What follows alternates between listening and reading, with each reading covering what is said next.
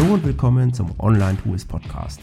Mein Name ist Andreas und ich helfe dir, die richtigen Tools für dein Business zu finden.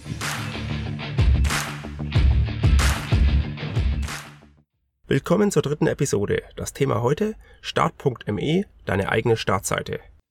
Mit Start.me kannst du eine Startseite mit deinen meistgenutzten Webseiten und Apps anlegen. So hast du jederzeit und auf jedem Gerät schnellen Zugriff auf alle wichtigen Webseiten und sparst mit jedem Aufruf einer Webseite Zeit, unabhängig vom verwendeten Browser. Ohne einen Service wie Start.me musst du die Adresse eingeben oder die Webseite in dein Lesezeichen aufrufen. Wenn du magst, kannst du mehrere Startseiten anlegen oder Nachrichten und Wetter integrieren.